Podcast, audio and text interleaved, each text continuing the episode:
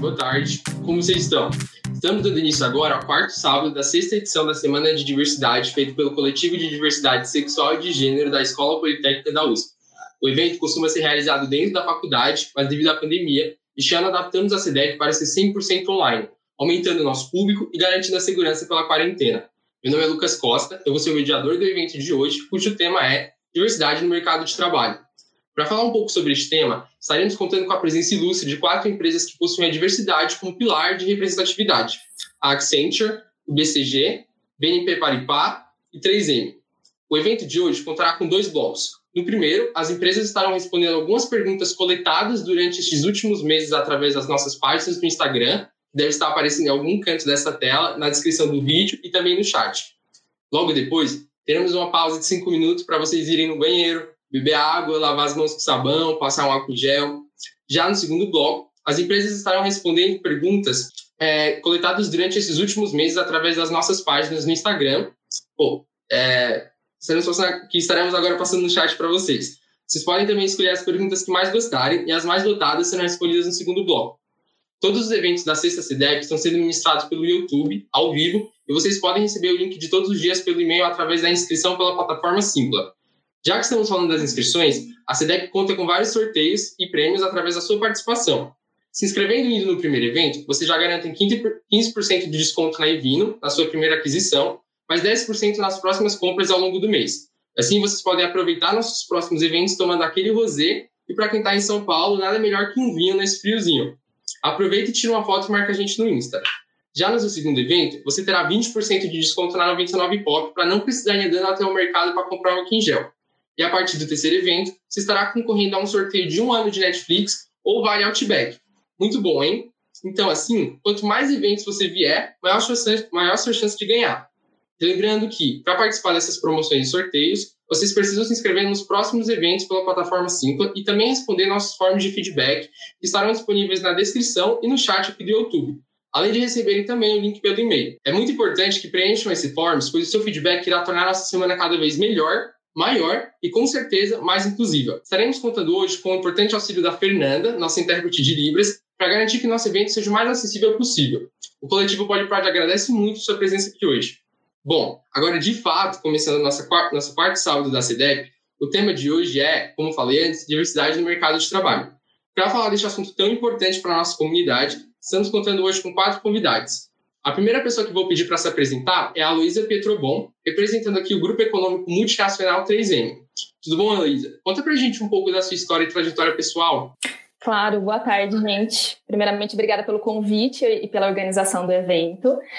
Bom, meu nome é Heloísa, eu tenho 31 anos. É, vou contar um pouquinho da minha trajetória, que é, teve algumas mudanças aí no meio, então acho que vale a pena trazer isso para você. É, saindo da, do ensino médio, eu, aquela ansiedade de sair de casa, né? Eu acabei escolhendo uma faculdade pensando em sair de casa.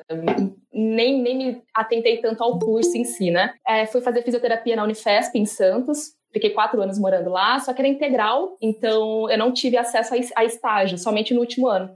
E a hora que chegou no último ano, que aí eu vi como era o mercado de trabalho, eu falei, acho que não vai ser muito bom isso, acho que não, não se encaixa muito comigo. Mas me formei, terminei a faculdade, voltei para Campinas e aí tentei ainda por um tempo é, trabalhar com isso, mas eu vi que realmente não dava para mim. Então, com 26 anos, eu comecei uma nova faculdade e aí eu fui fazer administração. E aí, desde o início, eu pensei: agora eu preciso fazer estágio desde o início para ter a garantia de que é isso que eu vou fazer pro resto da minha vida. Então, com dois meses já de faculdade, eu já entrei numa multinacional indiana de agroquímica químicos e no estágio por, na área de marketing de relacionamentos. Quando estava acabando o meu contrato, eu me inscrevi no programa de estágio da 3M e aí, com muita, muita felicidade, eu passei e aí fiquei do ano de 2018 até o final do ano de 2019 como estagiária na área de negócios de saúde. Depois eu explico direitinho como funciona a 3M e a questão de, das áreas de negócio. E aí, no final do ano passado, eu prestei o trainee. E aí eu passei, então desde janeiro eu estou como trainee da área de, de RH na, na 3M. E só para explicar um pouquinho o trainee, como funciona na 3M, a gente fica, são dois anos o programa, então o primeiro ano eu fico na área de projetos, então a gente desenvolve projetos para toda a companhia, e no ano que vem aí sim eu vou para a área de RH mesmo. Explicando um pouquinho da, da 3M, então, É, a gente trabalha, atualmente a gente tem mais ou menos 3 mil colaboradores. Aqui no Brasil nós temos seis fábricas, sendo cinco no estado de São Paulo e uma em Manaus. E a gente está dividido em quatro áreas de negócio. Como eu falei, eu fiz estágio na área de cuidados à saúde, tem a área de consumo, a área de industrial e segurança e a área de transportes eletrônicos. Eu acho que assim, contando um pouquinho da minha trajetória essa, e aí desde já esqueci de contar do, do grupo, né? É, desde o ano passado eu entrei no grupo LGBT da 3M como membro e eu fui me envolvendo cada vez mais. E assim, eu percebi o quanto trabalhar com diversidade é incrível e a mudança eu passei então a ser líder do grupo da, da 3M junto com a Ludmilla, que é a vice-líder do, do grupo também. Acho que é isso. Bom, obrigado. A próxima pessoa a se apresentar agora é a Ana Flávia, representando a multinacional de consultoria Accenture. Sua vez de contar para a gente um pouco da sua história, Ana. Oi, boa tarde, pessoal. Primeiro, eu queria agradecer muito esse convite, é, de estar conversando aqui com vocês. É, é muito legal ver é, no ambiente universitário é, já essa intenção de transformar realmente a sociedade, é, numa sociedade mais diversa, mais inclusiva e com maior respeito. Então, acho que primeiro de tudo queria parabenizar a todos vocês por esse evento. Estou muito feliz de estar aqui. Meu nome é Ana Flávia, é, eu tenho 39 anos, é, sou uma mulher negra, mulher cis, negra e lésbica. Trabalho na Accenture desde 2014 é, e sou gerente lá num, uh, num, projeto na área de operações é, no mercado de telecom. Ah, Estou, então, desde lá, lá, desde 2014 e também desde eh, há três anos eu tenho trabalhado ativamente nos nossos grupos de diversidade, especialmente no, no Comitê LGBT e também agora no recém-criado Comitê Color Brave, que eh, tem com foco a questão eh, de afrodescendentes. Então, a gente tem trabalhado bastante isso também internamente dentro da empresa, o que é uma vitória no meu ponto de vista e, e, um tema que precisa ser tratado não só nas empresas, mas no Brasil como um todo. Né? A gente precisa encarar mais essa questão uh, do racismo aqui no, na, uh, na, nossa sociedade. Uh, bom, a Accenture é uma das maiores consultorias do mundo. Né? Nós trabalhamos é, em praticamente 40 é, indústrias distintas né, aqui no, no, no, país e em todas as funções corporativas. A gente trabalha com estratégia de negócios, a gente trabalha com consultoria é, na área digital, com tecnologia e também com gestão de operações. Né? É, só aqui no país a gente tem mais de 400, é, no mundo inteiro, né, 400 mil funcionários, aqui no Brasil quase 20 mil funcionários, estamos presentes em 120 países é, e estamos praticamente em todos os mercados aqui. Algumas empresas que estão aqui ou são parceiras, ou são concorrentes, ou são nossos clientes em algum momento já foram. Né? Então, a Accenture tem uma presença, uma capilaridade muito grande é, no mercado. A questão de diversidade é, para a Accenture é uma questão uh, uh, do negócio, é um pilar mesmo, então não é uma questão só do Brasil, mas é um tema tratado de maneira global. Todos os pilares de diversidade possuem lideranças, possuem lideranças e sponsorship globais, né? então uh, com foco realmente em transformar a, a, o nosso ambiente de trabalho num ambiente seguro e num ambiente é, é, é bastante inclusivo. Bom, eu, a minha trajetória é, de trabalho está muito conectada com a Accenture desde antes, até antes de eu entrar na empresa. Eu já, é, quando eu estava no, no, na outra empresa, a Accenture era uma parceira e eu já tinha muito contato. Eu, tô, eu sou formada em relações públicas, tenho também formação na área de TI, em análise de sistemas e também fiz é, um mestrado em filosofia, então tenho formações em várias, em várias pontas, mas enfim, gosto muito de estudar, o ambiente acadêmico é sempre muito receptivo para mim. É, e é, fui me transformando né, é, no mercado e dentro da estrutura dentro da empresa até chegar no mundo de projetos, que é onde hoje eu é, é, me desenvolvo mais. Uh, e a, a me assumir abertamente no, no, escritório, no ambiente, foi na Accenture, que foi o primeiro ambiente de trabalho onde eu assumi minha orientação sexual. É, mas isso é uma história mais para frente. Depois, depois eu conto para vocês como foi tudo isso. Legal, obrigado, Ana. Bom, agora é a vez do Milton Rara. Ele está aqui pelo BCG, uma das consultorias estratégicas mais famosas. Como que você está, Milton? Fala um pouco você, sobre você para gente. Tudo bom, Lucas? É, primeiramente, muito obrigado pelo convite, pessoal, é, pelo espaço de estar aqui. É, meu nome é Milton, sou formado na, na Poli Engenharia Civil Uh, durante a faculdade eu tentei gostar de engenharia civil, cheguei a fazer um estágio em canteiro de obras, mas uh, infelizmente não tinha a vocação. Hoje eu sou Senior Associate no Boston Consulting Group, ou BCG, onde eu trabalho desde 2017. Uh, para quem não sabe, em uma consultoria estratégica, e eu acho que a Ana já deu uma boa ideia para a gente, uh, nós resolvemos questões estratégicas de grandes empresas. Então, por exemplo, qual geografia ela deveria expandir, qual público de clientes ela deveria focar, e esse tipo de coisa. É, tendo dito isso, no BCG já trabalhei em diferentes setores, como companhias aéreas, empresas de snacks, telecom, farmacêuticas. É, além disso, no BCG também eu lidero o Private, PC, Private PCG no Brasil, que é a rede de funcionários LGBTs da empresa. E é um prazer estar aqui com todo mundo, é, ver o quanto o Polypride cresceu desde que eu saí da Poli e ver a CDEP todo ano acontecendo de forma impecável. Então, parabéns para todo mundo. Obrigado. Ah, e por último, mas não menos importante, temos a presença ilustre do Bruno Salvetti, representando um dos maiores bancos da Europa, o BNP Paribas. Fala um pouco da sua história para gente. Tudo bem, gente. É, obrigado pelo convite. Eu acho que a primeira coisa que eu tenho para falar é que eu sou super orgulhoso do fato de vocês estarem é, fazendo esse evento é, pela Poli. Eu acho que quando eu entrei na Poli, se, se tivesse tido essa receptividade, as coisas teriam sido completamente diferentes. Acho que o Milton também pode falar um pouquinho disso. É, mas, prazer, meu nome é Bruno. Eu sou formado em Engenharia da Computação na Poli. Eu terminei o curso em 2015 Trabalhei três anos no, no banco americano é, de investimento Goldman Sachs como desenvolvedor e no final de 2017 eu vim para o BNP Paribas, que é um banco de investimento francês. É, no BNP eu também sou desenvolvedor, mas eu, é, eu sou desenvolvedor de RPA. RPA é Robotic Process Automation, que é basicamente, o que isso significa é que basicamente eu automatizo rotinas e processos operacionais dentro da empresa e deixo isso é, automático através de, de é, tecnologias específicas. É, como, eu, como eu tinha falado antes para vocês, antes aqui de começar, inclusive talvez possa ter sido uma das pessoas que idealizou o Polypride na época. Claro que eu não fiz tanto trabalho quanto vocês estão é, fazendo hoje, a gente só criou um grupo de Facebook e colocou todo mundo que era LGBT mais lá dentro, é, mas acho que já foi um início, acho que foi, foi super legal para o pessoal é, começar a discutir isso dentro da faculdade, tanto que quando eu entrei era uma coisa, era uma coisa até que todo mundo falava, né, nossa, não vai ter LGBT dentro de, de engenharia, né, era uma coisa que ninguém achava que, que isso que ia acontecer ou que ia ter pessoas desse perfil, mas muito pelo contrário, tem muita gente é, que, que, que encaixa nesse perfil que está dentro da engenharia, então a gente desmistificou isso um pouco ao longo do tempo, é, e e hoje eu atuo como presidente do grupo LGBT+, lá dentro do BNP Paribas, e junto com outras pessoas da, da empresa, a gente toca iniciativas é, internas e internas que têm relação com o tema. Legal. Uh, agora que a gente conheceu um pouco mais dos nossos convidados, uh, vamos dar início à nossa roda de perguntas. Temos duas perguntas aqui que se complementam, então eu irei falar as duas de uma vez. A pergunta é: como funciona a luta pelas causas sociais, em especial as minorias LGBTQIAP+, dentro das empresas que vocês trabalham? E que tipo de ações internas e externas vocês costumam fazer, praticar, para garantir que esse ambiente seja sempre diverso e integrado? Como essa pergunta é um pouco geral, eu acho que é importante todos vocês responderem. Então, vamos começar com o Milton, pode ser? Pode ser, vamos lá. É, então, pessoal, no BCG, acho que diversidade é um dos valores da empresa, tá? E todas as iniciativas são centralizadas e lideradas por uma sócia do escritório, a Juliana Abreu. É, Para cultivo desse valor no Brasil, nós temos os grupos de Pride, Women e Blacks, tá?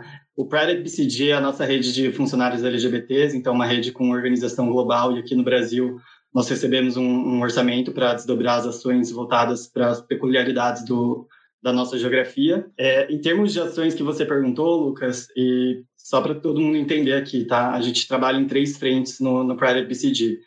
É, a gente tem recrutamento, que são ações para quem quer entrar no, no BCG, affiliation, que são ações voltadas para o público do escritório, e advocacy, que são, que são ações de, de cunho social, tá? Então, vou dar alguns exemplos, é, não chega a retratar nem perto tudo que a gente faz, mas só para vocês terem ideia, tá? Em recrutamento, nós fazemos o Pride Be, que é um painel de, de conversas no, no, nosso escritório, convidando várias empresas do mercado para discussão de tópicos LGBTs. A gente também tem o Pride Night at Gama, um evento que, que ocorreu anteontem é, para aprendizado de data science para talentos LGBTs que gostam de coisas mais analíticas. É, a gente vai ter esse ano pela primeira vez o Bootcamp, que é para ensinar candidatos LGBT a como melhor performar no nosso processo seletivo, passando desde construção do CV até a dinâmica da entrevista, e isso fecha o pilar de, de recrutamento, tá?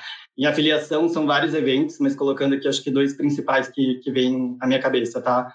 O primeiro é o onboarding que a gente faz, então todo mundo que entra no BCG, a gente passa, passa por um processo de higienização quase, tá? Então a gente ensina coisas básicas para todo mundo, como por exemplo, é, diferença entre identidade de gênero e orientação sexual, como que você faz para não assumir a cis heteronormatividade nas suas perguntas e coisas do tipo, tá?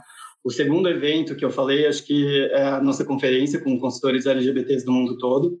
Então, por exemplo, ano passado a gente foi para Budapeste e o evento teve a presença do CEO Global, a gente discutiu pautas LGBTs, fizemos vários treinamentos ao longo de, de três dias, tá? E em advocacy, o nosso último pilar, acho que dois exemplos aqui também que, que me vem à cabeça, tá? É, a gente participa da parada LGBT, então, e além disso a gente promove uma pesquisa global, aproveitando o espaço aqui para propaganda. Quem ainda não respondeu a nossa pesquisa, vocês vão achar o link por aí, tá? Então é uma pesquisa que a gente está é, basicamente coletando inputs de todo mundo, de todos os candidatos LGBTs que, que queiram entrar no mercado de trabalho para entender como as empresas podem melhorar essa, essa percepção para para o público LGBT. Legal, obrigado, Milton. Ah, para continuar, a Heloísa, pode ser? Claro, gente, pode ser sim. Bom, vamos lá. É, a 3M ela leva muito a sério a questão da diversidade, tá? isso está no, no, nosso código de conduta, então a gente tem um código de ética e compliance onde respeito é a base, então a gente leva mu isso muito a sério em todos os, independente do cargo, independente do site, se é aqui no Brasil, enfim, a gente leva o respeito muito a sério. É, no Brasil, aqui gente, nós temos o Comitê de Diversidade e Inclusão, então, é formado por quatro grupos: é, tem o grupo de mulheres, o grupo LGBT, o grupo PCD e o grupo de raça e etnia. Então, nós nos reunimos mensalmente para discutir todas essas ações e temos também os grupos de trabalho que fazem a intersecção entre todos esses grupos. Então, a gente tem o grupo de engajamento, o grupo de comunicação, de atração e de práticas e políticas. Isso sempre pensando em todos esses grupos de diversidade. E, e a gente discute assim, cada grupo tem a sua estratégia, claro, e tem a, a sua estratégia pensando no, na, no seu público-alvo, mas a gente sempre tenta trazer um ambiente mais diverso e, e incluso para tudo. É, falando um pouquinho assim da 3M, um dos nossos códigos, um dos nossos pilares de cultura é empoderados pela inclusão. Então a gente realmente leva muito a sério isso. É, falando um pouquinho das nossas ações internas, é, a gente tem um trabalho muito forte com a liderança. Então a gente trabalha muito a questão de como desde ações na hora de atrair a, um, um, candidato novo, como desenvolver esse candidato depois que ele já está lá dentro. Quando a gente contrata também, a gente passa por essa lavagem aí, como foi falado. Então a gente explica como que a gente valoriza o respeito e a diversidade aqui dentro. Um, um pouquinho mais sobre o grupo, o nosso grupo, o LGBT, a gente se reúne mensalmente também, Atualmente a gente está com 56 membros. A gente sempre se reunia fisicamente, por conta da pandemia, agora a gente faz as reuniões online, o que, por outro lado, permitiu o maior engajamento de pessoas de outros sites. Então, antigamente, o pessoal, por exemplo, de Manaus não tinha oportunidade de participar e hoje todos participam, o que é importante para a gente. Então, a gente faz essas, essas reuniões, a gente discute sempre assuntos da nossa estratégia, que, que foi definido no, no início do ano para a gente dar continuidade, e também assuntos que estão, assim, em alta. Uma das grandes ações que a gente faz é em junho, o do mês do orgulho LGBT. Pelo segundo ano consecutivo, a gente fez um grande evento, dessa vez online, mas foi muito bom. A gente fez três lives, a gente convidou palestrantes externos, é, inclusive a Rita, que veio aqui semana passada, participou da, de uma live nossa. Então, a gente discutiu bastante bastante sobre empatia, sobre estereótipos e sobre a importância do aliado, que acho que é, esse ano a gente está bem focado nisso, de qual a importância do aliado? muito forte, inclusive a liderança? que é, não basta ser só um aliado, a gente quer que a pessoa seja um advocate, ela tem que realmente ser um embaixador da causa, né? E, assim, externamente, as ações, a gente faz parte do Pride Connection, a gente faz parte do Fórum Empresas LGBT+, então a gente sempre está em contato também com outras empresas para saber como melhorar cada vez mais nossas ações e trazer um ambiente cada vez mais diverso. Legal, Luísa. Muito interessante essa parte do comitê e de como é importante uh, o ponto de trazer os aliados. Uh, agora, o Bruno Salvetti, da BNP Paribas, por favor. É, bom, eu, eu tinha falado inicialmente sobre o grupo LGBT dentro do BNP, né, que chama Pride, mas a gente também tem os outros quatro é, grupos de diversidade, que é o Raça, que discute questões de raça e etnia, o Mixity, que é o grupo de mulheres, o D Mais Eficiência, que é o grupo de pessoas com deficiência, e nós temos o grupo chamado Social, que tem o foco é, em iniciativas sociais, como por exemplo nosso programa de aulas voluntárias que a gente tem dentro do BNP, que existem professores voluntários dentro da empresa que dão aulas dos mais variados temas, inglês, espanhol, Excel, matemática, para os colaboradores que quiserem ter aula. Então, é, essa, essa é mais ou menos como funciona a nossa estrutura do, dos grupos de diversidade e, obviamente, que o, que o BNP também tem como pilar, é, um dos pilares principais, o fato da gente estar engajado com a diversidade e inclusão e tentar promover isso tanto dentro quanto fora da, da empresa. É, e todos esses grupos estão debaixo do guarda-chuva de RH, a gente também tem, além dos presidentes e vice-presidentes dos grupos, que são, digamos que, os líderes, por, por assim dizer, a gente tem a nossa rede de diversidade e inclusão, que também é responsável por ajudar a gente bastante com todas essas iniciativas. Claro, além da ajuda de todos os colaboradores que, que participam dos grupos. A gente costuma ter um pouco, falando mais especificamente do Pride, a gente costuma dar um pouco mais de foco no mês de junho, né, por ser o mês do, do Orgulho LGBT, é, realizando diversos eventos, como treinamento de viés inconscientes, é, a gente traz profissionais renomados do mercado para fazer um, um, painel, cine pipoca, quiz com prêmios e etc. E a, aproveitando que, que vocês também, o, a Luiz e o Milton comentaram, é, a gente também tem processo, no processo de onboarding essa, essa divulgação, essa, é, essa informação, a gente passa essa informação para os colaboradores que estão entrando é, no, no BNP é, sobre a existência desses grupos de diversidade e incentiva muito as pessoas a participarem. E também tenta desmistificar, às vezes, a ideia em que as pessoas têm de que esses grupos só são para pessoas que se encaixam nesse perfil. Então, a pessoa, mulher só é só, só mulher participa do grupo de mulheres, só pessoas LGBT participam do Pride, sendo que não é isso. O mais importante é justamente o contrário, porque normalmente as pessoas que pertencem a esse grupo já estão conscientes sobre, sobre a causa. Então, o que é mais importante, na verdade, é trazer pessoas que não estão nesse grupo para poderem se informar, para poderem ajudar, para poderem colaborar com, com diversidade e inclusão como um todo. É, legal. Ah, é sempre bom importante tratar a diversidade no ambiente corporativo, né? E como isso está ligado à resistência da nossa comunidade.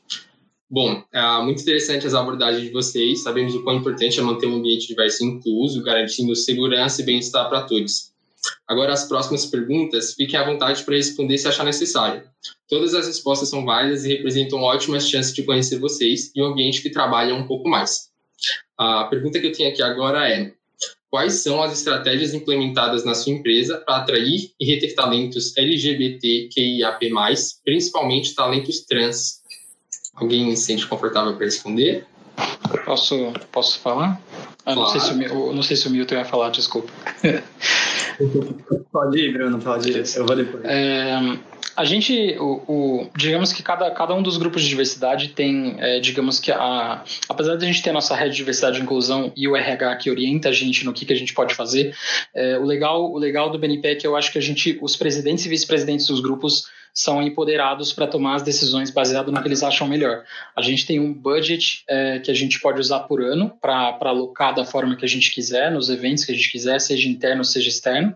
E aí eu acho que parte dos eventos, os eventos externos que a gente acaba fazendo é, ou participando, é, são sempre, a gente sempre tenta voltar para uma coisa de, de, de, marketing externo mesmo, para também recrutar, para comentar com, com outras pessoas de fora, que a gente quer recrutar pessoas com esses perfis, não só LGBT, mas acho que também para os outros grupos. É, e a gente tem um alinhamento com, com o nosso departamento de recrutamento e seleção, e junto com eles a gente faz uma tentativa é, de incluir mais pessoas, especificamente no caso né, LGBT, nos processos seletivos e eventualmente nas vagas que a gente tem disponível.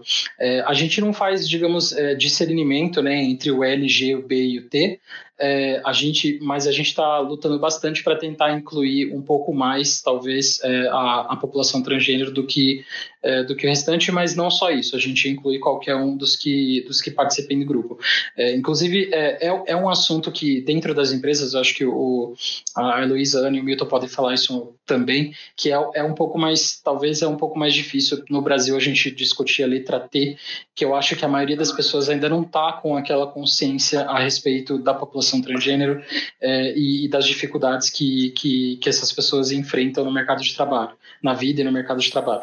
Então, é, eu estou tentando, eu pessoalmente estou tentando cutucar um pouco mais isso dentro do, do, do BNP e, e, trazer essa discussão é, mais para as pessoas e a gente não ficar é, discutindo é, é, somente a diversidade como tudo, mas também pegar um pouco nessas, nesses assuntos específicos.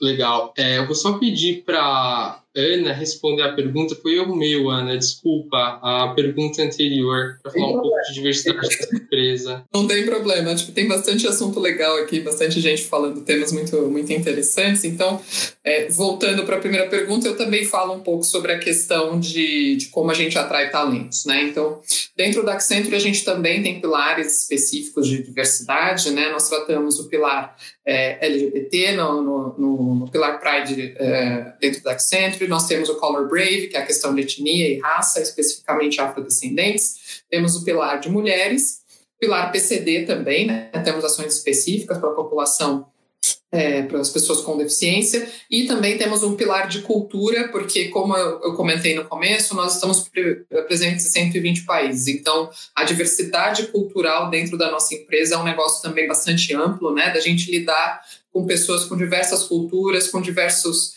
é, com diversas crenças distintas, né? Dentro do pilar de cultura a gente também fala sobre religião, né? Sobre crença, é, que isso também é algo a ser, a ser tratado quando a gente está num ambiente onde o principal produto, e aí eu uso entre aspas aqui, mas o principal produto da empresa são as pessoas, né? Então a gente tem que ter esse ambiente é, é, é bastante respeitoso, inclusive para todas as, a, a, as características de, de, dos nossos colaboradores. É, do ponto de vista de como a gente desenvolve as ações de diversidade dentro da Accenture, é desde o início, né? Então, um exemplo do que todos aqui comentaram, no processo de onboarding, esse já é um tema apresentado, né? É, é, como um dos pilares e como uma das coisas que a gente exige da, né, das, da, dos nossos funcionários, que eles respeitem a, a, diversidade e trabalhem em prol da inclusão. Né? Então, a gente já trabalha, já, já existe, é um início de aculturamento e a gente faz isso com frequência, né? não é só no momento do onboarding, mas é também durante treinamentos sobre diversidade e inclusão, sobre unconscious bias, como o Bruno também comentou. A gente também tem ações como essa, né, desse desenvolvimento dentro da empresa para garantir que é, todos estejam é, sempre aculturados nessa questão. Né? Não, é, não é um tema que a gente fala uma vez só e resolve, é um processo, é um desenvolvimento. Nós não aprendemos dentro da nossa sociedade, é, nem dentro de casa e nem na escola, a falar sobre isso com frequência, então é, leva tempo mesmo, tem que ser insistente, é um trabalho de formiguinha. É, a gente também tem ações de desenvolvimento de liderança tanto é, liderança não LGBT, mas falando especificamente né, de LGBT, mas não, liderança não LGBT, para ser uma liderança diversa e inclusiva, mas também o desenvolvimento da liderança LGBT para que ela possa realmente galgar é, espaço dentro da empresa, né, que ela possa trabalhar todas as questões, especialmente dos soft skills, para que ela esteja segura e, é, é, e preparada para um próximo passo de carreira, para a gente não ver o que acontece normalmente quando a gente fala de questões de raça. Ah, eu tenho bastante pessoas é, pretas e pardas dentro da empresa. 50%, por exemplo, da minha população são de pretos e pardos, mas todos nos cargos, é, nos levels, nos cargos de, de é, é menores dentro da estrutura, né? É, e isso não é, é, ser inclusivo, né? Então a gente também precisa trabalhar para que essas pessoas também possam galgar espaços e galgar é, é, locais é, e desenvolver o, o, o, melhor de si. Né? Então, a gente trabalha com isso. Uma outra ação que a gente faz também, e é uma ação global, é uma pesquisa que a gente faz todos os anos, chamada Getting to Equal.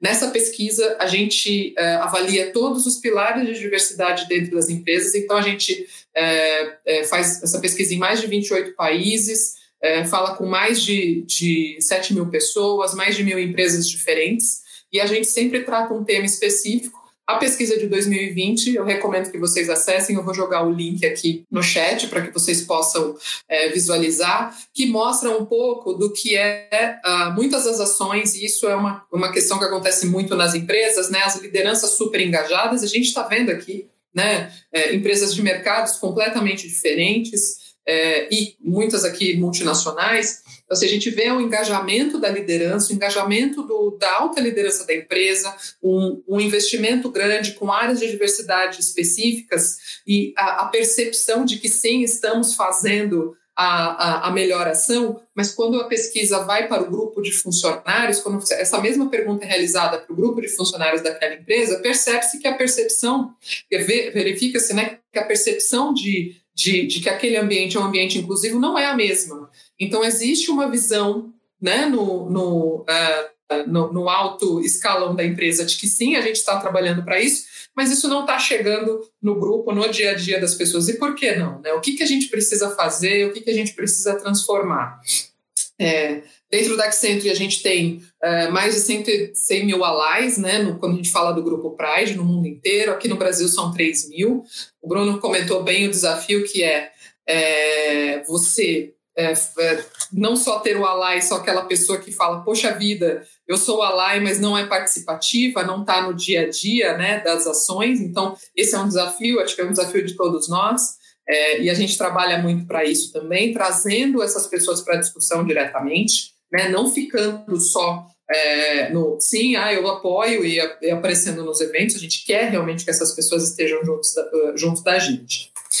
Falando sobre empregabilidade, é, nós temos algumas ações é, que a gente trabalha. A primeira delas é no processo seletivo. A gente gosta, a gente deixa em todas as nossas vagas e incentiva que essas vagas sejam divulgadas é, é por ONGs e, e, e, por alguma entidade, por entidades que tratam questões de diversidade, seja é, PCD, seja é, LGBT, e agora a gente está investindo bastante também nas entidades para pretos. Né? Então, isso também a gente tem feito. Todas as vagas têm esse disclaimer né, de que todo mundo é bem-vindo é, é, é bem aqui.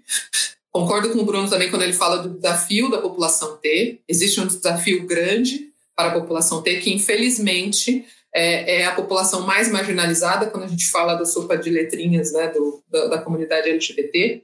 É, é, mais marginalizada, inclusive, dentro da própria comunidade. A gente precisa também é, ter, ter noção disso. Então, existe um gap muito grande, um gap de formação é, social e de formação educacional dessa população que aqui nós, como todas as empresas do tamanho que somos, temos uma obrigação muito grande de investir é, é, nesse, é, é, na, na, educação e trazer essa população para perto, mas tem um investimento alto ali e a gente tem que ter noção disso, porque sim, existem pessoas muito capacitadas e muito boas que podem contribuir é, com as nossas empresas e com a economia do nosso país. Então, a gente fez algumas ações ano passado, uma delas foi uma parceria é, com o, o Uh, agora eu não me lembro se o Santander ou o Bradesco, depois eu confirmo aqui, nós fizemos uma parceria para um treinamento de empreendedorismo para a população trans, uh, e a gente deu um treinamento de negócios, né? Uh, então, com formação financeira, como ele pode desenvolver bem o negócio dele ou dela, pensando bem, né, como pode ser, ser um empreendedor de sucesso. E depois desse treinamento, a gente deu mentoria né, para o grupo que participou desse, desse treinamento.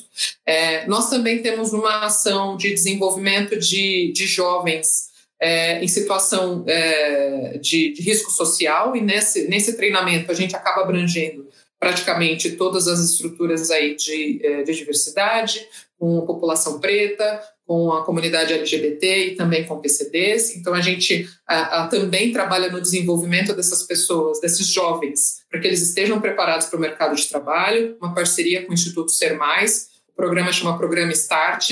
Aliás, nós começamos, quero aproveitar aqui para divulgar, nós começamos a inscrição de uma nova sessão do, do, do programa Start aqui em São Paulo. É, ser, vão ser treinamentos que vão ser realizados, vão ter treinamentos presenciais com toda a segurança, né, de, baseado no cenário que a gente está hoje, é, ali na região da Zona Leste, na Moca, é, consegue buscar isso através do Instituto Ser Mais e a gente está focando na população preta nesse, é, é nessa ação.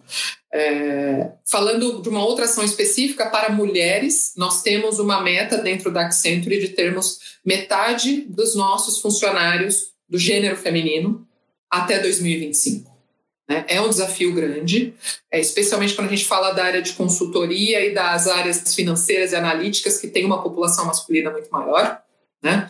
É, mas esse desafio a gente está trabalhando e está conseguindo vencer. Então, metade da população, metade dos nossos funcionários mulheres e a gente tem uma expectativa que 30% de, de todas essas mulheres sejam, uh, das mulheres dentro da Accenture sejam executivas. Então, assim, é uma expectativa, é um desenvolvimento que está acontecendo, um desenvolvimento de mulheres dentro da empresa, para que de verdade a, a, gente não fique só na base, né, uh, mas sim uh, participando ativamente do negócio e do mercado.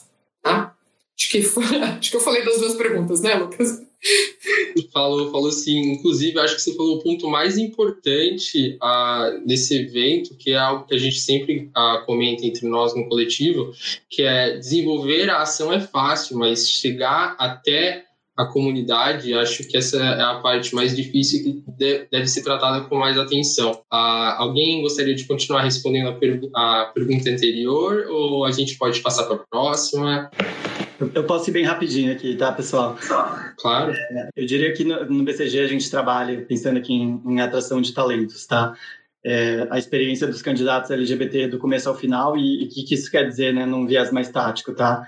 Quer dizer que a gente busca rastrear o funil de recrutamento desde a fase de inscrição no, no processo seletivo até a, a, etapa que a pessoa assina a oferta dela, tá? E, e, assim a gente pode mapear quais são as maiores, as maiores perdas ao longo do funil e, e atuar em cima das maiores lacunas, tá? Especificamente sobre recrutamento trans, eu diria que, que a gente está no começo de uma jornada. É, como o Bruno e a Ana já falaram, assim, a gente está falando de uma das letras aqui que mais sofre, até mesmo dentro da, da população LGBT, tá? Então, esse ano a gente começou a nossa iniciativa de empregabilidade trans, tá? E a gente está no primeiro passo, que é preparar o escritório para receber as pessoas trans, seja em termos de instrução das pessoas, adequação dos sistemas e, e dos nossos espaços, né? Então, o que é legal aqui no BCG, a gente tem alguns escritórios globalmente que já passaram por essa fase, tá? Então, a gente consegue conversar com eles, levantar benchmarks e, e definir quais são os nossos próximos passos e quais os, os pontos de atenção a gente deveria ter. Legal, bacana. Obrigado, Milton. Ah, acho que a gente pode passar para a próxima pergunta, então, uma pergunta bem interessante também, ah, mas ah, para falar um pouco sobre dados. Ah, a gente queria saber se é realizado algum tipo de mapeamento interno e, se sim, se vocês têm alguma ah, ideia de porcentagem do corpo de funcionários que se identifica como LGBTQIAP+, em, em especial em posições de liderança, né, que a Ana falou um pouco para gente. Alguém gostaria de responder primeiro? Posso falar um pouquinho? Por favor. Lucas, a gente na, na 3M a gente teve uma campanha que a gente fez ano passado que com o nome de Self ID para a pessoa se identificar no nosso Workday, né? Que é nosso nosso banco de dados dos funcionários que tem todas as informações deles. Então a gente fez uma campanha mostrando a importância das pessoas atualizarem o seu perfil lá e aí lá tem as opções de, com todas as diversidades. Mas é uma campanha e é um. A gente faz essa campanha, mas é uma coisa voluntária. A gente não.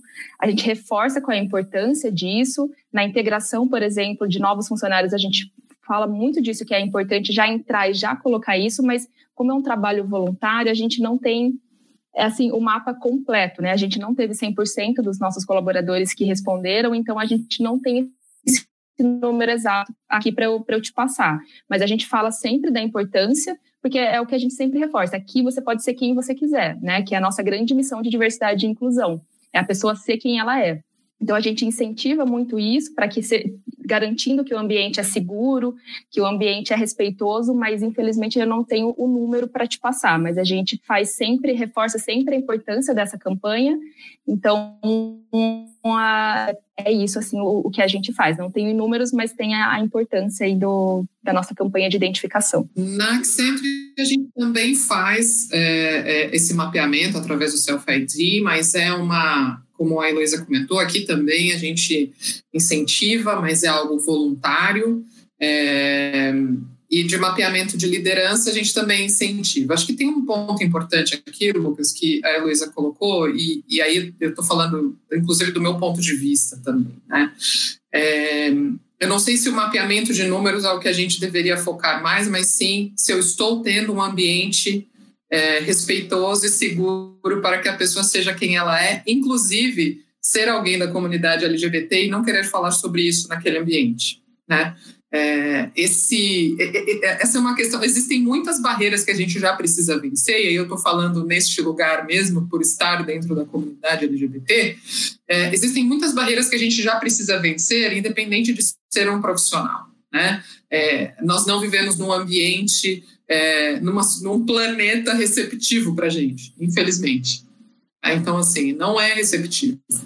Então, tem process, são processos que são totalmente individuais e que a gente precisa respeitar. Né? Então, é fantástico quando a gente consegue ter lideranças é, é, assumidas dentro de uma estrutura, porque isso é referência para quem ainda não conseguiu para se sentir mais seguro, uma referência até para quem não deseja se assumir, mas que se perceba ali, se veja, né? Poxa, se ela chegou, se ele chegou, eu também consigo chegar, né? Então, a gente faz esse mapeamento muito mais por uma questão de o que, que mais a gente pode fazer especificamente para a comunidade, né? Poxa, será que a gente precisa melhorar o plano de saúde ou tem alguma outra questão social que a gente precisa tratar dentro da estrutura que a gente ainda não pensou? Tem que ser esse o foco, né? Esse o, o objetivo é, e tem que ser voluntário. Né? É, ainda não é algo que a gente vai lá e marca, não é o boxezinho quando a gente faz qualquer preenchimento masculino feminino, que já é difícil para quem, infelizmente, não consegue também ser quem é de verdade quando se trata da questão de identidade de gênero. Né? Então, não é tão simples assim. Mas a gente tem essa ação e é, o, o, grande incentivo nosso acaba sendo mais em trazer os aliados. Porque às vezes o que acontece muito é o aliado é, a pessoa se identifica como aliado, mas não se identifica dentro da comunidade, não, não, não, se, não se assume assim dentro da comunidade, mas de qualquer maneira está lá, está participando, está contribuindo para aquele ambiente. Né? Então, é, acho que gostaria de contribuir nesse ponto. É, Ana, eu vou te falar que eu acho que eu acabei de aprender algumas coisas aqui com você, porque uh, realmente essa parte de uh, se sentir seguro é, muito importante. É importante desde a parte do processo seletivo, né? Quantos de nós não tivemos que mudar a maneira que, da maneira que agimos para poder sentir o mínimo de segurança possível, certo? Uh, mas alguém gostaria de responder? Eu ia só pegar, é, complementar o que você disse, Lucas, porque é interessante no, no mercado de trabalho, diferente da vida pessoal, você tem que assumir várias vezes que você é LGBT. No, na vida pessoal, você assume uma vez, né? Você não precisa marcar uma reunião com todo mundo e falar assim, gente, eu continuo sendo gay, tá? Só para avisar e tal. No ambiente de trabalho, a gente não, não, não faz isso, né? A gente tem que troca de equipe, troca de ambiente de trabalho, você troca de empresa, troca-se de projeto, é, são outros clientes, então você tem que é, continuar assumindo a, ao longo do tempo e, e isso às vezes é, é, não é tão fácil, né? Quanto para uma pessoa pode ser fácil, para outra não, não é fácil. Mas é só, só aproveitando também para responder um pouquinho do, do que você tinha perguntado, o, o BNP a gente pega a carona muito no senso de diversidade da FEBRABAN, que é a Federação Brasileira dos Bancos. Então, a própria FEBRABAN, ela faz um, um, um senso de diversidade e coleta esses dados. Então, a gente acaba pegando carona nas pesquisas que eles fazem e a gente pode replicar dentro do, do BNP. E só entrando no ponto de vista técnico, a gente também não pode obrigar ninguém a responder responder isso por uma questão legal, é por lei, a gente não pode obrigar a pessoa a participar. Então acaba sendo uma, uma, uma luta constante para tentar fazer o máximo de pessoas participarem disso, é, que acaba sendo em torno mais ou menos de uns 25 a 30% no BNP que, que participam do, desse censo de diversidade. Ainda é baixo, a gente acha que é muito baixo, mas a gente está tentando convencer cada vez mais as pessoas de participarem e também às vezes de coisas, é, coisas técnicas como segurança da informação. É garantido que essa informação vai ser confidencial, porque às vezes a pessoa é LGBT, mas não é assumida, e ela não quer, não quer expor essa informação de maneira alguma, não quer se sentir insegura em expor essa informação. Então é um trabalho, é um trabalho constante que a gente tem que, é, que a gente tem que fazer.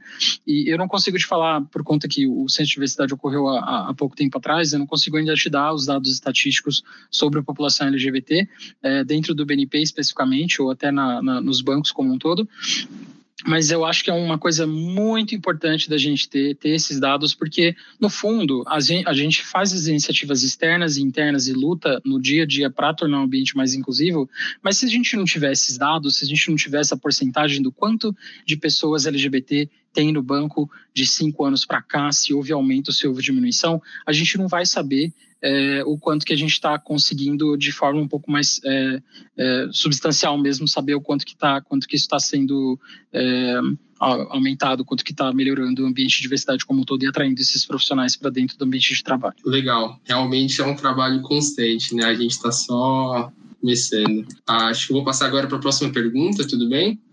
Ah, a próxima pergunta que a gente tem aqui é: ah, Programas de equiparação de pessoas diversas de menos condições são oferecidos pela empresa? Quem quer começar dessa vez? Eu, eu posso ir, tá? Vamos lá, pessoal. É, a gente tem N iniciativas tocadas no, no BCG. Então, por exemplo, a gente oferece buddy para minorias. E aqui, para ficar bem claro, são, a gente está falando de mulheres, LGBTs e negros, tá? E aí, basicamente, quando você tem esse candidato diverso ou candidata diversa que entra no nosso processo, a gente mapeia isso e a gente endereça essa pessoa a um ponto de contato da, da parte da empresa que vai ao longo do processo tirar qualquer dúvida que a pessoa possa ter e dar dicas uh, ao longo do, das entrevistas, dos casos que ela vai fazendo, tá? É, além disso, acho que foi a Ana que, que comentou aqui, a gente também toca treinamentos internos, então o Unconscious Bias é algo muito importante para a gente, tá? Então a gente tem certeza que os recrutadores vão passar por esse tipo de treinamento para minimizar qualquer tipo de erro que, que possa acontecer durante o processo seletivo, tá? Acho que o resultado disso, num olhar mais prático, é eu, por exemplo, me sentir à vontade a, a sair do armário, né? A expressão é feia, mas me identificar abertamente LGBT no, no BCG desde o processo de, de recrutamento, tá? E isso para mim foi foi algo super positivo e algo que me motivou ao longo do processo a querer entrar na empresa. Bacana. Alguém gostaria de continuar? É, a gente não tem, a gente não tem exatamente, digamos, uma do, no BNP uma, uma política específica é, para o grupo de pessoas, mas acho que o social, né, que eu comentei com vocês que é o, o grupo é, para essas causas sociais, acho que atua bastante nisso. E a gente também tem o, o nosso grupo de voluntariado que na verdade cuida mais das é, das iniciativas que o BNP é, faz externamente para instituições que atuam é, nesse nesse tema. E eu acho que a gente a gente sempre tenta dar um foco, né? Então, por exemplo exemplo, a gente tem, digamos que, vagas garantidas pro, nesse, nesse, nesse programa de professores e alunos, é, professores voluntários, a gente tem vagas garantidas para as pessoas é, no banco como jovem aprendizes, as pessoas é, da, da zeladoria de dentro do, do, do BNP, então pessoas que talvez estejam é, em, ou qualquer outro tipo de pessoa que esteja em um ambiente um pouco mais vulnerável, ela tem garantia de que ela vai poder usufruir é, desse, é, desse benefício, desse, desse treinamento é, em comparativo com uma outra pessoa do banco em que não esteja numa situação dessa.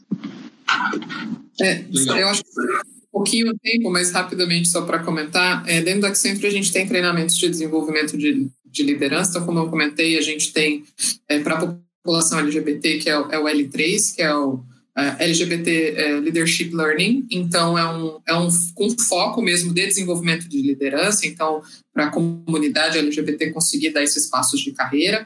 E a gente também tem treinamentos específicos de desenvolvimento de mulheres, né, para é, também darem os passos de carreira e conseguir desenvolver é, seus aspectos uh, específicos para a liderança. Né? Então, a gente sabe que.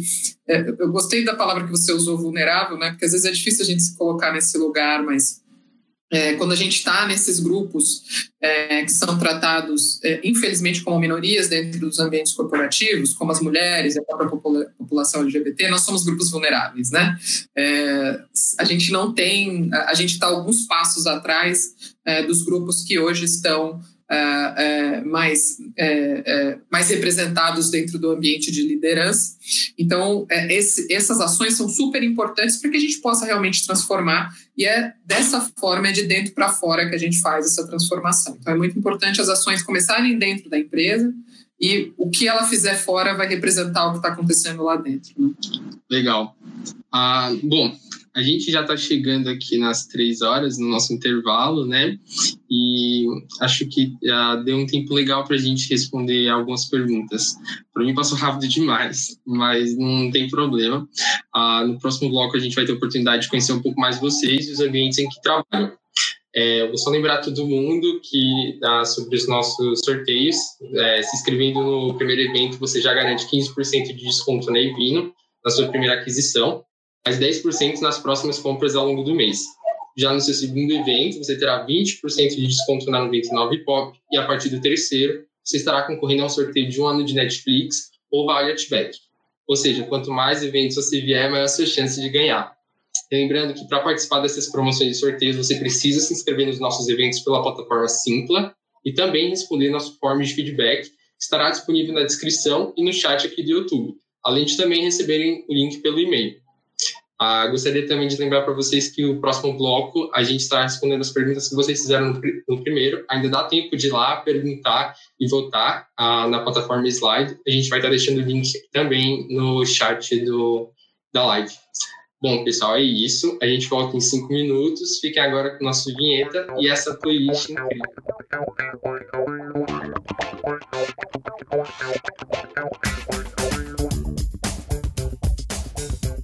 Voltamos, pessoal. Acho que deu tempo de você ter um lanchinho, né? Tô vendo aqui que o pessoal tá falando muito da playlist e por isso a gente vai estar disponibilizando ela aqui no chat. Bom, agora a Fernanda foi descansar. No lugar dela teremos a Bruna. Mais uma vez, o coletivo Poliprod agradece a sua presença, dedicação e, consequentemente, o seu trabalho. Agora, no bloco 2, vamos dar início às perguntas que, vo que vocês aí de casa fizeram para a gente pela plataforma Slide. As mais votadas serão respondidas aqui. Lembrando aos nossos convidados que, caso a pergunta não seja direta para alguma das empresas, você tem total liberdade de responder e dividir com a gente suas experiências corporativas. A primeira pergunta que a gente tem aqui é: como desenvolver ou tentar implementar ações direcionadas ao público LGBTQIA+ e negro na empresa que ainda não tem iniciativas claras, não sendo uma pessoa de RH? Alguém gostaria de começar? Posso falar? Claro. É, eu acho que, para mim, uma das coisas que eu tenho conversado com pessoas de outras empresas, é, é, não só até dentro do, do BNP, é, é o bendito do top-down. Então, você, é, você começar convencendo as pessoas do comitê executivo e da liderança e que isso é, que isso é necessário, que isso é importante para a empresa. E baseado nisso, você tendo apoio da liderança, você consegue implementar é, as medidas, fazer a criação do, dos grupos de diversidade e, e, conversando com as pessoas. Acaba sendo um trabalho de convencimento, né? uma coisa, um trabalho meio de formiguinha de você conversar com as pessoas dentro da empresa para é, convencerem da ideia de que, de que diversidade é importante importante, mostrar estudos em que isso é importante, não só uma coisa de, de conforto da, do funcionário, que é muito importante, mas também a parte de que diversidade dentro da empresa é, pessoas pensam diferente, pensam em estratégia diferente e que isso traz um bom negócio. Então, acho que você fazendo esse convencimento das pessoas à sua volta, principalmente da, da do, do, comitê executivo, do, dos gerentes e dos diretores da empresa, eu acho que já é um bom começo. E a partir disso, acho que você consegue trazer isso para a sua empresa. O, a vantagem de multinacionais é que você costuma ter uma estrutura é, do, de diversidade é, global. Então, você consegue adotar um modelo parecido para o escritório local, mas para o caso de empresas em que não tenham ainda é, essa, essa estrutura, essa estratégia que eu, pessoalmente, eu, Bruno, recomendaria. Boa. Alguém gostaria eu, de Eu contaria além disso, porque eu acho que concordo em gênero, número e grau com o Bruno, que é, a gente precisa ter o apoio da alta liderança da empresa, mas é, você também precisa ter aliados com você, assim. Então, junte os colegas que estão com esse mesmo incômodo, né?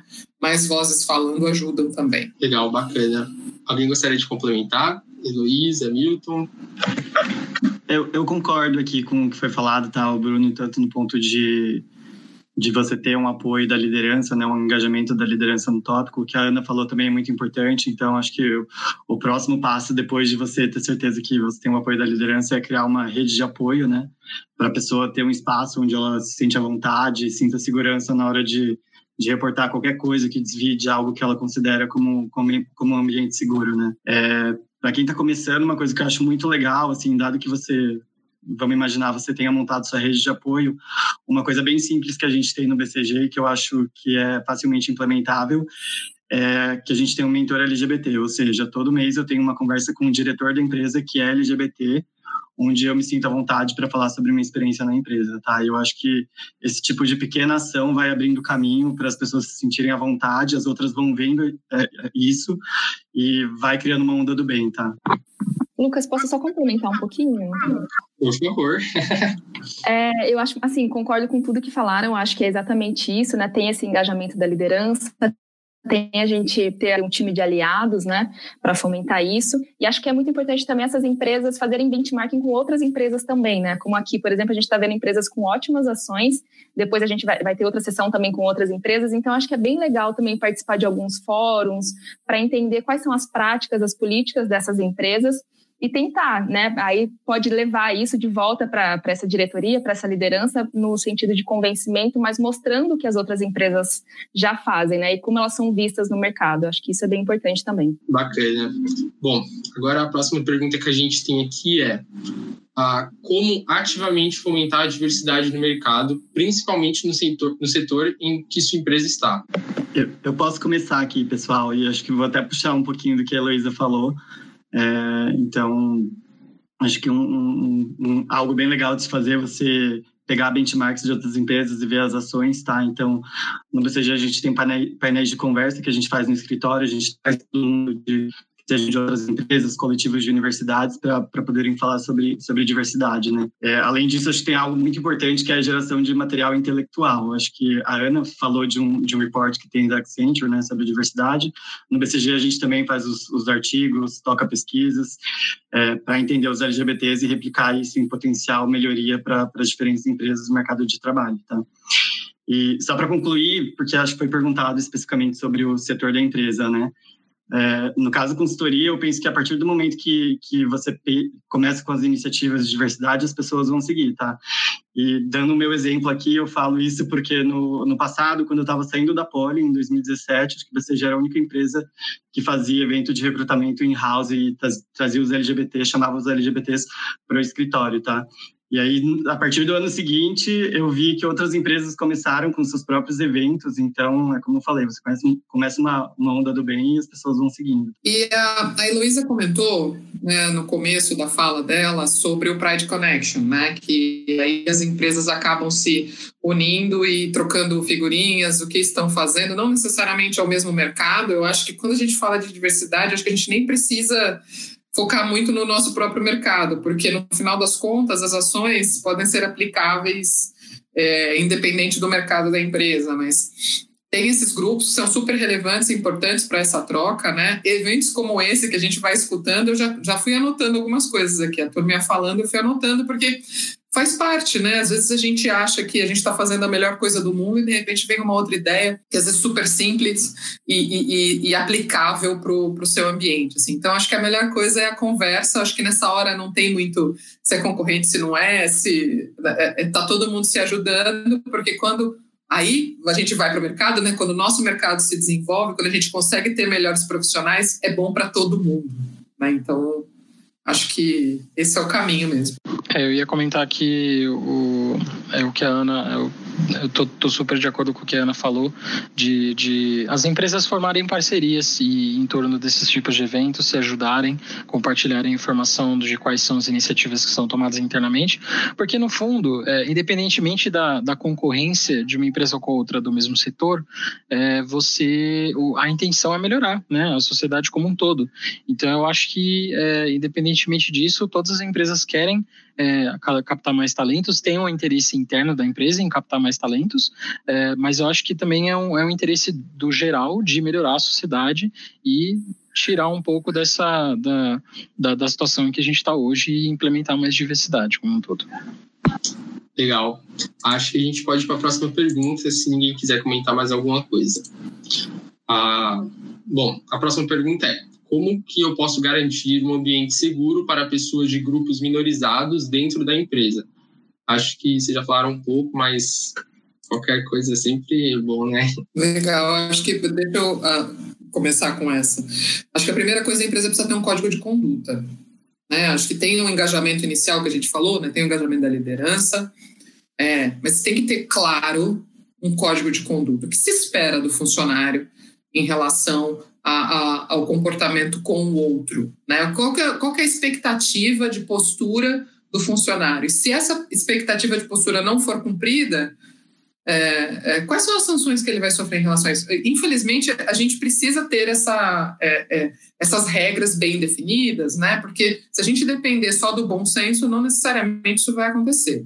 Então, acho que primeiro de tudo, tem que ter um código de conduta. Esse código de conduta tem que ser respeitado, tem que ser aplicado corretamente. As pessoas têm que ter a percepção de que ele existe e de que eles podem e que eles possuem canais, né, que serão canais sérios de avaliação de qualquer tipo de denúncia, né, e garantia de que aquilo não vai acontecer de novo. Né? Então, esse é um trabalho, é um investimento, as empresas precisam fazer, porque isso não afeta só os grupos minorizados, afeta, afeta todo mundo. Então, grupos minorizados acabam é, sendo os mais afetados em relação a esses pontos, mas um código de conduta é, é, é, é o primeiro passo para isso.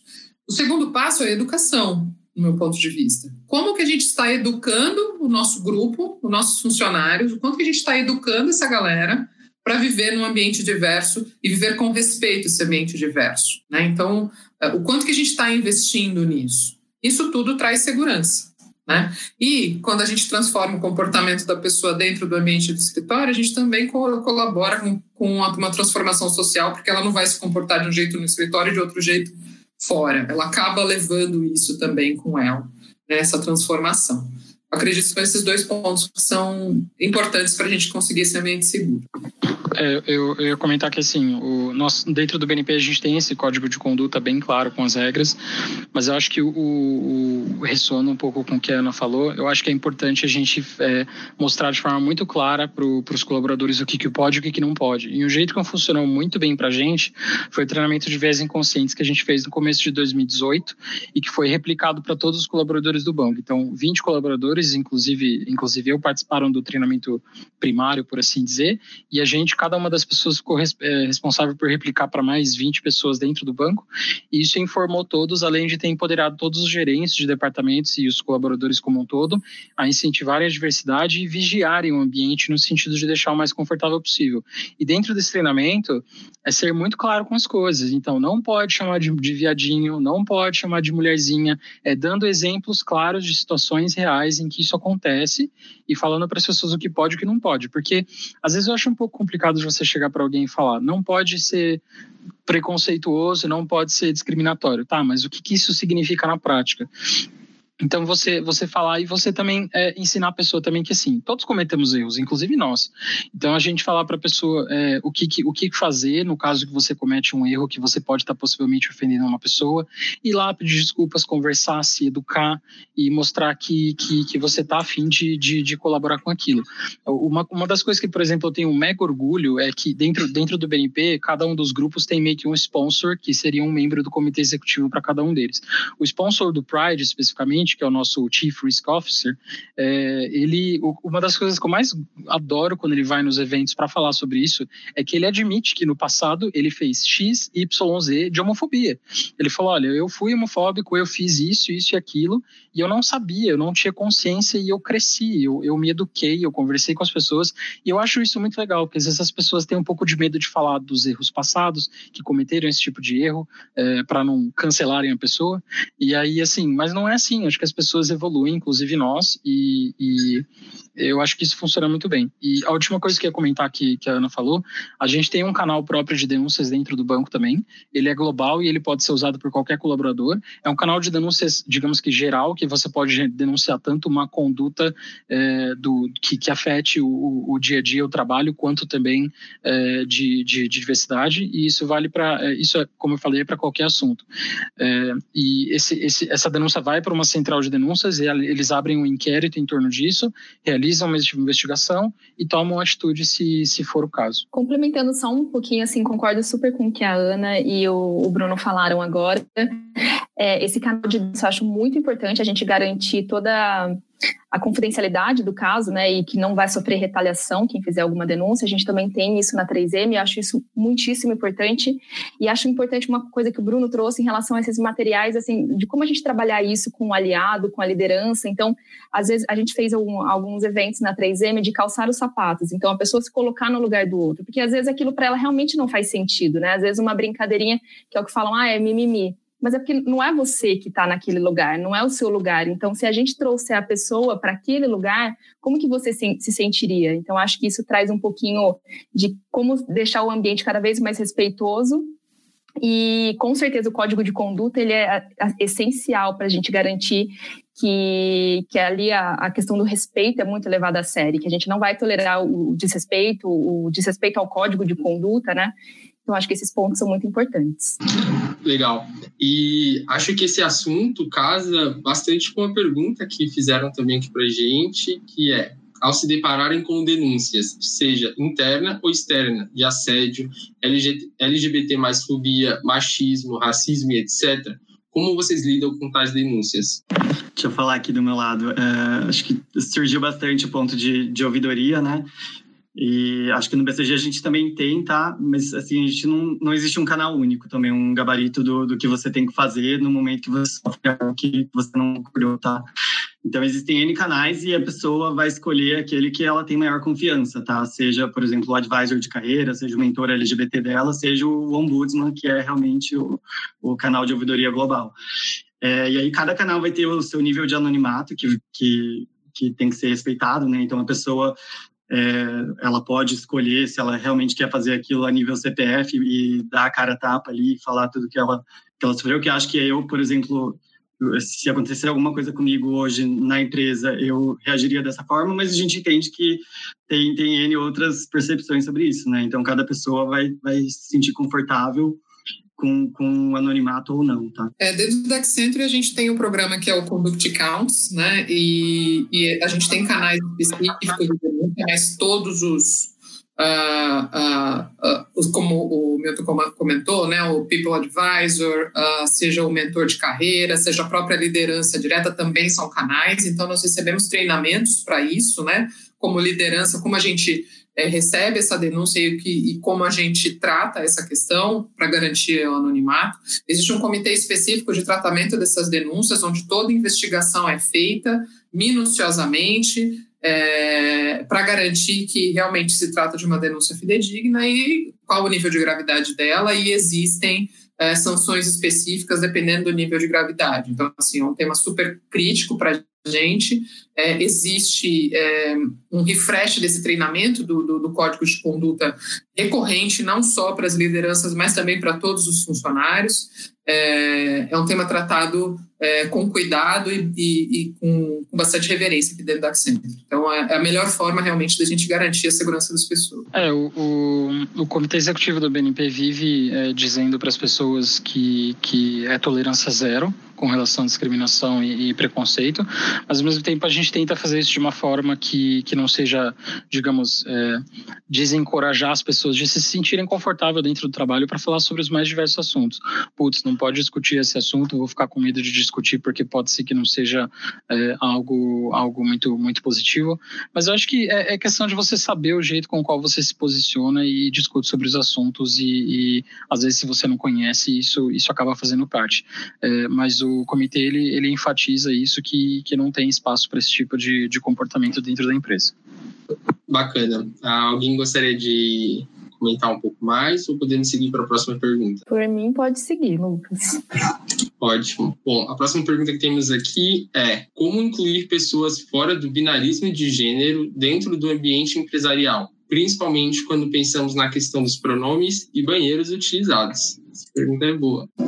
Boa, boa, boa e difícil. Mas é um processo, né? É, é... Elo, depois eu, desculpa, eu te atravessei, você quer falar? Não, imagina, pode seguir aí, depois eu complemento. Ah, você complementa. É, é, é uma pergunta, é, é, é, um tema ainda bastante é, difícil, inclusive para quem está dentro da comunidade LGBT, tá? Eu vou fazer o meia-culpa aqui, que é um processo que eu ainda preciso estudar muito a questão do não binarismo. Eu não conheço profundamente e, e sei que é, é, uma questão, já é uma questão bem mais evoluída, inclusive aqui fora do Brasil, inclusive dentro da Accenture é um tema bastante tratado é, fora e a gente está começando a tratar aqui agora, né? Então isso acho acho legal é cada dia a gente aprendendo mais.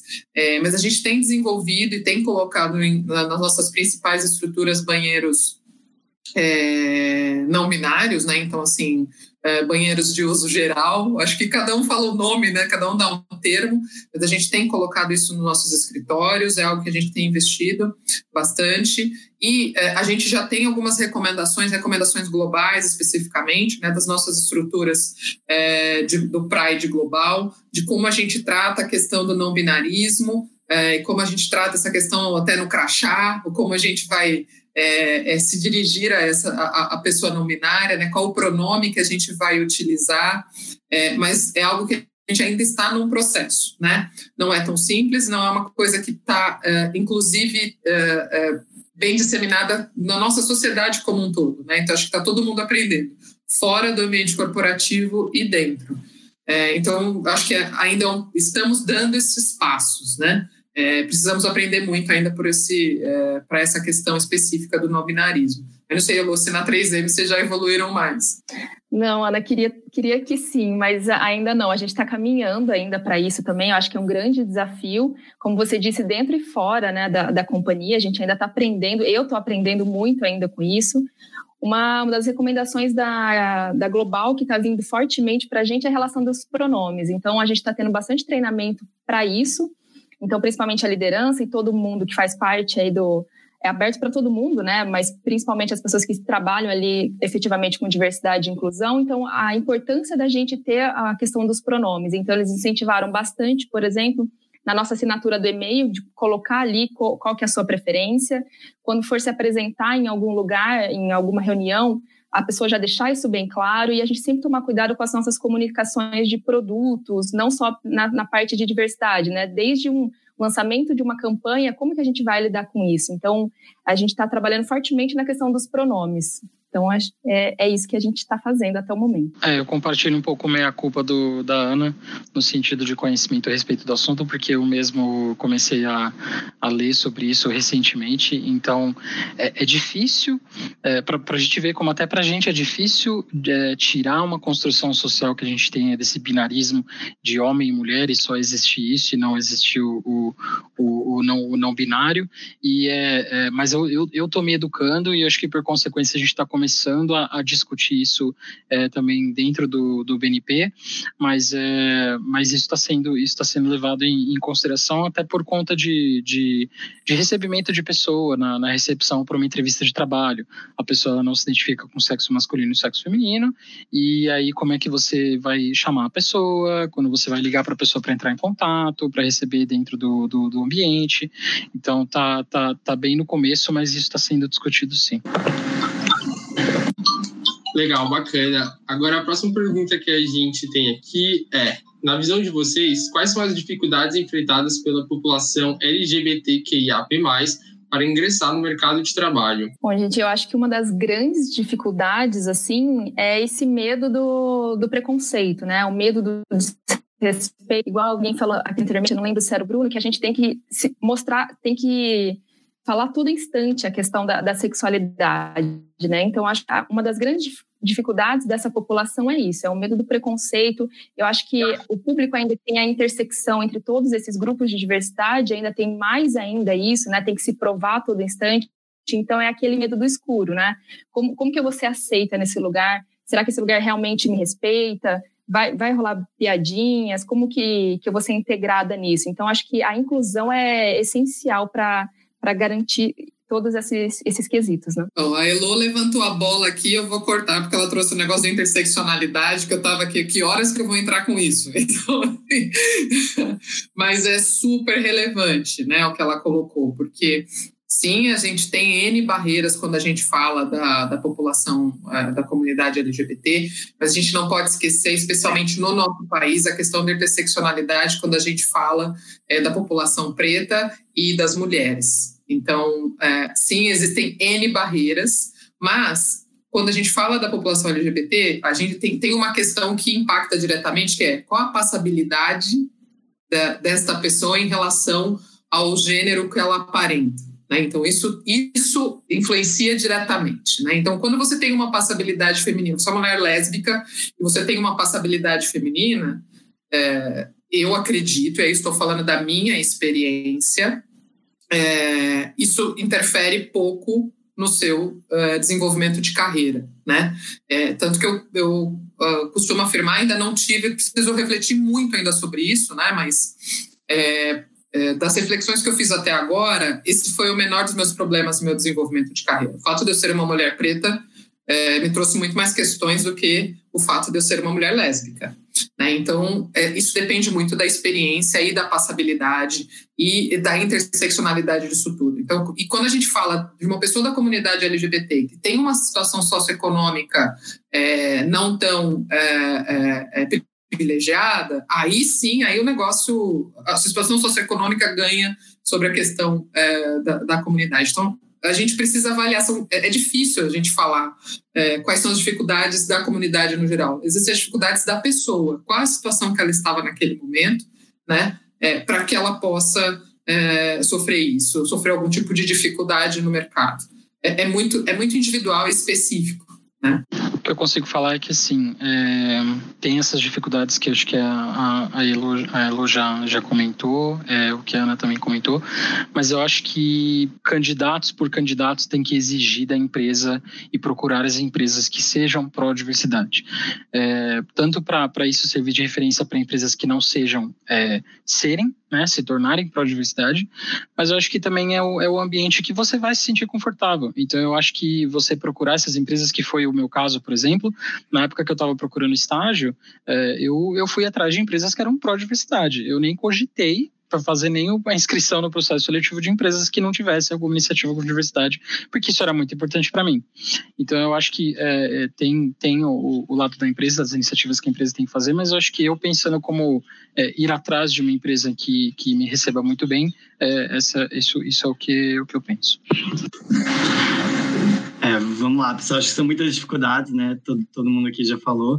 Só queria dar um passo para trás aqui, que hum, a gente está aqui em quatro empresas maravilhosas, onde a liderança enxerga o valor da diversidade apoia isso ativamente. E é uma bolha, né? Que está longe de retratar o que os LGBTs, acho que Heloísa e Ana também falaram, né? Negros, mulheres vivem no Brasil de fato, né? É, na minha cabeça, quais são as maiores dificuldades, né? Elas podem vir de N formas, é, desde muito pequenas, como viés inconsciente na hora de entrevistar alguma pessoa ou determinar se ela vai ser promovida ou não, e aquilo para a pessoa só se reflete num não, que ela não entende muito bem de onde veio, mas às vezes por trás tem um preconceito, até coisas mais radicais, né, como piadinhas ou mesmo agressão verbal no ambiente de trabalho, que vai gerar o que a Elo falou, que é realmente o medo, né, de, de você se, se expor e se abrir para as pessoas. Sim, exato. Ah, é muito essa questão da gente ah, ocupar esse espaço, né, como você falou, e como que a gente pode se sentir seguro, se sentir pertencido. E, bom, ah, essa pergunta acho que dá abertura para outra, que é como garantir que o processo seletivo seja confortável para as minorias? Acho que vai um, talvez vá um pouquinho naquilo que eu comentei, né? Você, você ter o departamento de, de recrutamento e seleção bem alinhado com diversidade é um dos passos mais importantes, porque a primeira porta vão ser essas pessoas, no, no digamos que no começo e talvez no, no fim do processo seletivo vão ser essas pessoas, e o departamento de recrutamento e seleção também se envolver com, a, com a, a, equipe em que vai fazer a entrevista, porque normalmente não é só o RH né, que faz a entrevista com, com o candidato. Então, você entrar em contato com é, sabendo que a pessoa pertence a um, a um, grupo minorizado, você entrar em contato com as pessoas que vão fazer uma entrevista direta com esse candidato, candidata, candidate, né? Vamos tentar não usar o, o, o binário da coisa. É, você, você educar essas pessoas como se comportar é, com quem vai entrar na equipe. Então, na hora de fazer a entrevista, é, essas pessoas entenderem como, como que tem que ser feito, como que a coisa tem que ser feita. Eu acho que isso é, é, é mais importante.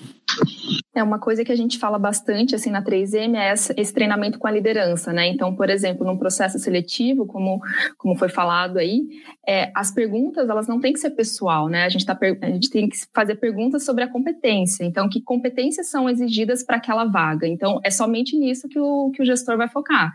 As questões pessoais, isso não é para ser perguntado. Então, isso é um forte treinamento da liderança para que isso não ocorra durante um, um, processo seletivo. E acho que, de maneira geral, assim, numa atração, é, ela está muito também do que a, a, de como a empresa se posiciona, né? Então, se é uma empresa que sempre está trazendo essa questão da diversidade, eu acho que o candidato também ele já se sente um pouco mais à vontade para ser ele mesmo. Então, a gente trabalha muito isso de que a pessoa ela não tem que se moldar para a vaga, né? Ela tem que ser quem ela é e trazendo as competências dela. Então, acho que isso é, é bem importante. É, o que ela colocou é, é, relevante mesmo, porque vai naquele ponto que eu comentei, né? Do de dentro para fora, né? O quanto que a, a, empresa está investindo num ambiente seguro, porque isso vai reverberar, né? Na hora que, eu, que a pessoa se candidatar para uma vaga, ela vai saber, ela vai... É, provavelmente ela soube dessa vaga, seja por, por, uma rede social ou até por um colega que trabalha lá dentro. Então a gente vai perceber, por exemplo, as pessoas que trabalham dentro da própria empresa chamando colegas, vem para cá que esse, esse ambiente é seguro, vem para cá que esse ambiente é bom, né? Então Acho que tem, um, é, tem a, a, o momento da entrevista em si, mas tem todo um trabalho anterior que foi feito para suportar aquele momento que vai ser um momento seguro. É, concordo 100% com a Ana e com a Heloísa, que hoje eu sinto que as pessoas estão mais exigentes, né? Isso é super positivo. Então, por trás do recrutamento, per se, você tem que ter um ambiente seguro também, né? Que é o que as meninas falaram. Então, por sorte, eu, eu escolhi entrar numa empresa que fazia um evento para LGBTs, mas eu vi meramente uma coisa superficial, né? Que era o que eles estavam vendendo. Por sorte, o ambiente era seguro, né? Depois eu descobri que era um ambiente seguro. Mas tem muitos casos, assim, que, que, que isso não acontece, né? Então, acaba sendo uma bandeira de recrutamento para chamar mais pessoas, mas quando você olha de fato a liderança, a liderança é um pouquinho mais inflexível, não está disposta a fazer tantas mudanças, a levantar a bandeira trans e fazer essas mudanças que são realmente muito difíceis, né? Então, exige muita instrução, educação para você tocar essas coisas. Então, acho que você ter a casa dentro bem arrumada é essencial para você não só chamar as pessoas, mas fazer essas pessoas é, ficarem ali. Como a Ana falou, são números de qualidade, né? Não são só números, né? Não, não é apenas estou contratando 30 LGBTs, mas sim estou contratando 30 LGBTs que ficam aqui, gostam da minha empresa e se identificam com os valores. É legal. Acho que ah, nessa temática é comentado bastante sobre o processo seletivo, justamente por isso que vocês falaram, porque não é só não é só o processo seletivo, é tudo que vai vir depois e toda a, a experiência que vai ser passada, né? Além disso, uh, algum de vocês gostaria de complementar um pouco mais? Ou a gente pode ir para a próxima pergunta já? Podemos ir para a próxima, né?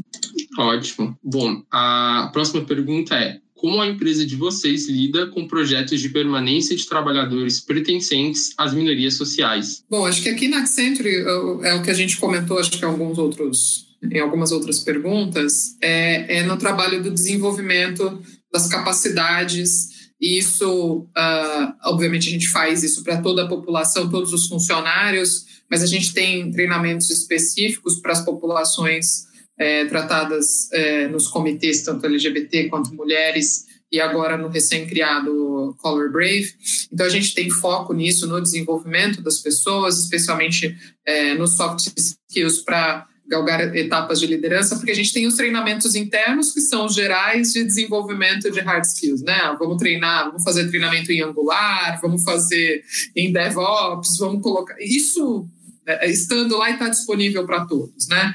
Mas a gente sabe que para as populações é, mais vulneráveis, a gente também precisa investir no treinamento de, é, de autoestima, de confiança, coisas que não necessariamente foram bem é, plantadas e semeadas nesses grupos desde sempre, né? Desde de criança. Uma mulher nunca é muito incentivada a ser alguém, uma executiva de sucesso. Né? Vamos combinar que não é isso que você escuta né?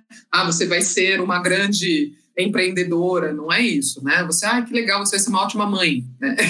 que também é lindo, né? Ser uma ótima mãe faz, faz parte do sonho de, de muitas mulheres, mas você, você não está necessariamente sendo incentivada a ser uma grande profissional dentro de um ambiente corporativo, né? Então, você não escutou isso desde sempre, você tem que aprender enquanto você está lá, o maravilhoso The Job Training.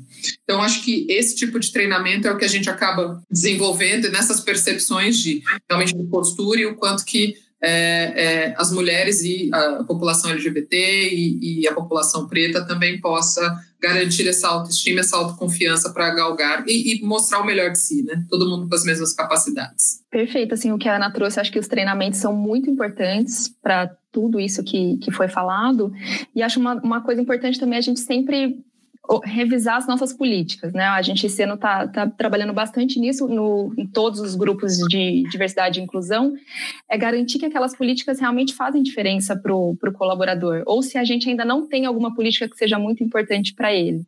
Então a gente está fazendo esse ano um trabalho muito forte com toda a América Latina, da gente ver nos outros países quais são as políticas que eles têm, quais são as que a gente tem. Claro que tem a, ali a, a, característica de cada país, mas o que talvez em outro país já tenha ou outra empresa tenha, a gente fez bastante bem com outras empresas também para ver as políticas deles, o que outras pessoas estão fazendo, outras empresas estão fazendo para essas pessoas também. Então, eu acho que garantir que ali seja um ambiente que o, que o colaborador esteja super confortável também é uma, é uma forma de, de garantir isso. É por isso que eventos comuns que a gente está fazendo agora são extremamente importantes para a gente trocar essas figurinhas e, e, poder, por exemplo, roubar ideias como a da Ana. Não é roubar, não, é trocar, estamos trocando. exatamente. Acho que no final das contas acaba sendo um sistema de parceria para a nossa comunidade, né? Ah, o importante é que todos nós crescemos juntos. E, bom, acho que vou para a próxima pergunta. Milton, você quer complementar com mais alguma coisa? Não, concordo com tudo que foi dito. tá ótimo. Bom, a próxima pergunta que temos aqui é: como vocês acham que o marketing da empresa deve estar alinhado com as iniciativas de diversidade? E como fazer isso sem forçar a barra? Difícil, hein? Tinha que ter chamado o pessoal de marketing aqui para contar como fazer a barra. Uma coisa que eu consigo, é, consigo falar do, do BNP especificamente, eu achei essa pergunta ótima, porque é, no BNP especificamente é uma coisa muito orgânica. Então, é, o marketing é, é, um dos departamentos que está super ativo é, por dentro de tudo, em todos os departamentos, é, tanto para a questão de, de projetos mesmo, quanto externo, quanto o que, que o BNP está fazendo fora, o que está fazendo dentro, dentro dos grupos de diversidade, no dia a dia do, dos colaboradores. Então, assim, o pessoal é super ativo com relação a isso e está direto perguntando para a gente sobre os eventos que estão acontecendo e como que eles podem ajudar a gente a divulgar isso de forma externa e a forma interna que já é um padrão, a gente tem um newsletter semanal que a gente divulga os eventos principais que estão acontecendo dentro do BNP e nesse newsletter é, os eventos de diversidade também estão inclusos é, para deixar todos os colaboradores é, informados sobre o que que o que está acontecendo, as iniciativas, etc.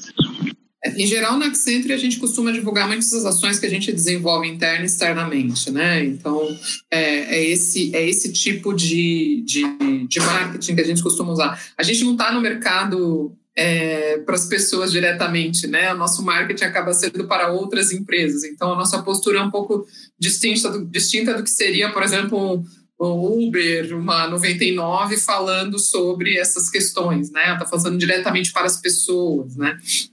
Então, a gente tem um. É, é, é, um outro mercado, é uma outra forma de se comunicar, né? Mas, mas normalmente a gente costuma fazer isso. A gente mostra aquilo que a gente faz, né? Aquilo que a gente está investindo, é, é, naquilo que a gente está tá buscando e naquilo que a empresa acredita, né? O que, que ela se coloca e como se coloca no, é, no, no mercado. Eu acho que quando isso acontece, é, isso é um jeito de não forçar a barra, né? Você está mostrando aquilo que você está fazendo de verdade. Mas acho que tem um ponto aqui que é relevante, porque essa, essa pergunta me, me remeteu muito às discussões de pink money, né? As discussões que, que vêm, que fala, poxa, a empresa está fazendo isso só pelo pink money, ela está... É, eu tenho uma opinião pessoal em relação a isso, é uma opinião totalmente pessoal do meu CPF mesmo, que é, e daí que é pink money? Né? Assim, estamos falando sobre o tema, o tema está ali, está exposto, a gente precisa aparecer, a gente precisa ter voz. Então, nesse momento, é, eu acho que a gente precisa, inclusive, disso, a gente precisa juntar forças, né? É, então, quando a gente tiver espaço, vamos aproveitar este espaço. Depois a gente qualifica o espaço, mas nesse primeiro momento a gente está num cenário meio bandeirante aqui de precisamos ter espaço. Então, é, o, depois a gente faz bonitinho, mas essa, essa é a minha, a minha opinião totalmente pessoal. A, Gosto de ouvir também quem acha errado a parte do Pink Money. Olha, eu concordo com você, viu, Ana?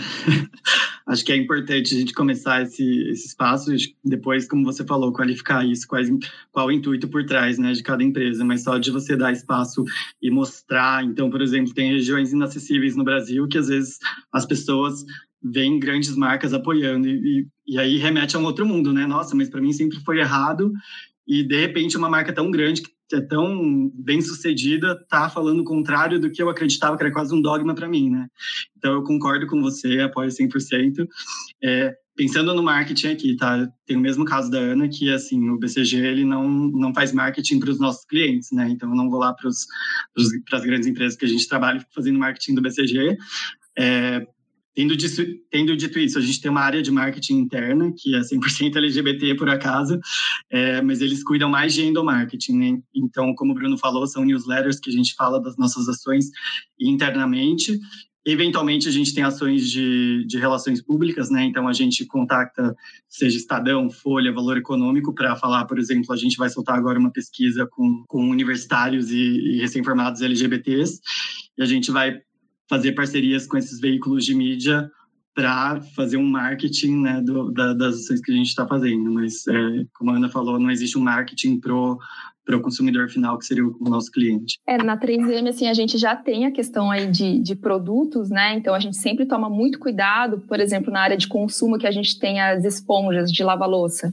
Por que colocar só uma mulher, né? Então, é, a gente sempre tenta quebrar essas essas barreiras e no grupo LGBT, assim como nos outros grupos, são, é um grupo de voluntários, né? Então todos fazem parte. No grupo LGBT a gente tem muita gente de, de marketing que sempre traz essas discussões e eu acho legal que às vezes eles trazem para a gente que os líderes deles já estavam questionando por que, que você colocou um homem e não uma mulher? Então aí a gente já vê a mudança de mindset dessas pessoas. Então, acho isso muito bacana, assim, o, marketing orgânico, né? Quando a gente coloca que o consumidor vai ver aquela propaganda, ele vai se sentir representado naquilo. Acho que isso é muito importante.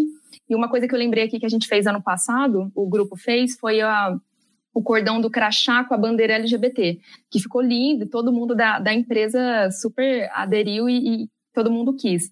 E aí muita gente que trabalha com vendas veio falar assim, nossa, é, eu fui no vendedor com o meu cordão e ele super adorou, ele gostou muito dessa iniciativa, não sabia que a 3M era uma, uma empresa super da diversidade, gostou, pediu até para ele, mas não tinha como, porque é da, é da 3M, mas assim, é, você já vê ali um simples cordão, mas o que isso representa para o nosso cliente, sabe? Então, acho que são ações assim que que a gente mostra a nossa cara e a gente vai mostrando o quanto a gente está engajado nessa causa.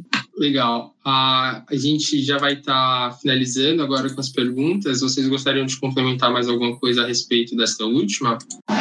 Eu acho que então já dá para a gente finalizar, né? Nosso tempo já está chegando ao fim. Foi muito bom estar com vocês e poder adquirir todo esse conhecimento e experiência vivido, vivido por todos vocês. É muito importante assim que nós, enquanto minorias sociais, ocupemos não só este espaço corporativo, como todos os outros que nos cabem por direito. A gente vive em constante mudança, a gente vive em constante luta e, como diz até um escritor que eu gosto bastante, o Fernando Sabino, é, se me lembro bem, até deixar anotado aqui, ah, de tudo na vida ficam três coisas: a certeza do começo, de continuar e de sermos interrompidos. Façamos da interrupção um caminho novo, do meio de uma escada, do sonho uma ponte e da procura um encontro. E com isso eu queria então, agradecer a presença dos nossos quatro convidados, a Heloísa Pietrobon, a Ana Flávia, o Milton Hara e o Bruno Salvetti. Muito obrigado por vocês fazerem parte dessa jornada é, com nós, estudantes, e por compartilharem suas experiências conosco hoje. Ah, queria deixar agora um espaço para que vocês possam finalizar. Ah, Bruno, você gostaria de começar? Posso começar. É, bom, queria de novo agradecer é, por vocês terem feito esse convite é, para o evento. Eu, eu, fico mega, de novo, fico mega orgulhoso, ainda mais como ex-aluno da Poli, de, de ver como vocês estão lidando com isso desde da, do começo, né, desde a da faculdade, e incentivar as pessoas a participarem mais ativamente, principalmente as, que, as pessoas que não pertencem aos grupos minorizados que eu acho que é a partir dela que, que a gente vai ter uma, uma disseminação a respeito de, de mais diversidade e inclusão na sociedade como um todo. Obrigado, Bruno. A Heloísa? Quer continuar? Lucas, queria muito agradecer pelo espaço aqui. Eu vejo isso como uma aula, aprendi muito aqui com vocês hoje, muito boa essa troca. E parabéns pelas ações que vocês estão fazendo. Assim, vocês aí universitários são os futuros líderes, então é muito importante vocês trabalharem desde já essa, a importância da diversidade e inclusão e exigir das empresas também esse posicionamento, né? Eu acho que é, é fundamental vocês discutirem isso. Parabéns por todo mês aí que vocês estão organizando, tá fantástico, eu pude acompanhar alguns aí. Parabéns a, a, todos aqui que dividiram também comigo esse tempo. Aprendi muito com vocês. Muito obrigada pelo espaço. Prazer participar. Obrigado, Luísa. A Ana? Bom, de novo, quero agradecer mais uma vez esse espaço. É, fiquei feliz de estar aqui. É, a provocação é eu ser a única preta aqui. Então, fica uma provocação para vocês para o próximo, tá bom? Acho que a gente precisa também pensar nas interseccionalidades. É, outra coisa importante é não deixem de fazer isso, não deixem isso só aqui na Poli, levem para a vida de vocês essa busca por ambientes diversos e inclusos.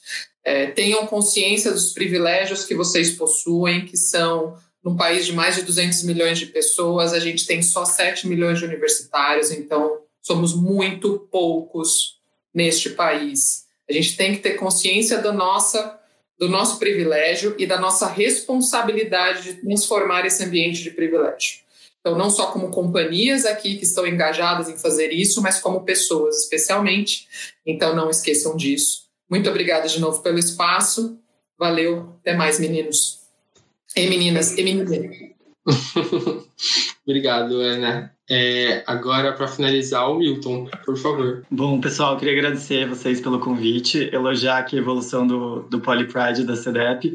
Pessoalmente, estou acompanhando todos os eventos, tá? Tá maravilhoso, quando eu tenho tempo.